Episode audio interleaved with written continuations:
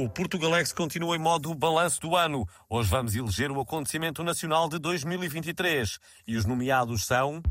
Jornada Mundial da Juventude, cena de pancadaria e sequestro no Ministério das Infraestruturas e aparição de Nossa Senhora num sapato Lobotan da Cristina Ferreira. E desta vez o vencedor é, ou melhor, são.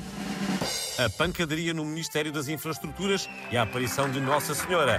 Vamos recordar. Balanço do ano Portugalex.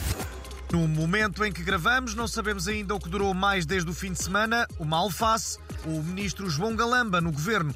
Mas vamos ouvir mais um episódio da nossa radionovela sobre a TAP, que tem tido desenvolvimentos espantosos nos últimos tempos. Estupidamente indemnizada.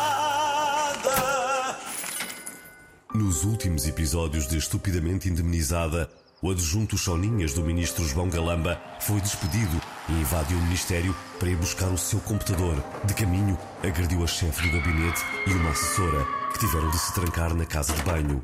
Atirou a bicicleta contra o vidro e, quando chegou a casa, bebeu um copo de champomy enquanto ria maleficamente como qualquer vilão de novela.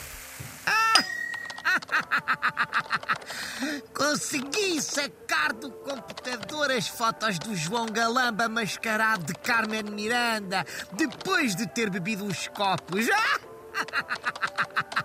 Estás na minha mão, Galamba! O ex-adjunto divulgou também não só as notas que tirou na reunião secreta com o Eixa e o da TAP, mas também as mensagens do WhatsApp que trocou à socapa com o ministro Galamba. Vou mostrar a mensagem em que o Galamba diz que a Christine Frere Jacques parece a maga patológica dos patinhas. É que parece mesmo. E aquela em que lhe chama Lavage que não ri. E a outra em que diz que as irmãs Mortágua lhe fazem lembrar os irmãos Metralha. Ninguém para ao Frederico Pinheiro na sua bicicleta. Estupidamente indemnizada. Balanço do ano Portugalex. Muito se tem falado acerca da imagem de Nossa Senhora que Cristina Ferreira encontrou dentro dos seus sapatos Louboutin, sapatos esses que os pobres dos seus seguidores nunca poderão comprar, como sublinhou a apresentadora. Mas falta ouvir a parte mais interessada desta história. Sim, ninguém foi saber a opinião de Nossa Senhora, mas nós metemos uma cunha a Alexandra Solnado e conseguimos. Ora então, muito bons dias a todo o auditório. O que eu tenho a dizer é muito simples. Eu só apareço nos sapatos Lobotan se o Lobotan me pagar, como é evidente que eu não sou menos que as influencers.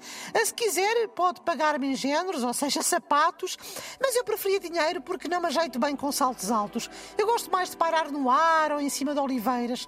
E fica também o recado para as outras marcas. Se quiserem que eu apareça numas havaianas, num carro, em cima de uma máquina de lavar roupa, numa moto d'água, água ou numa embalagem douradinhos, paguem.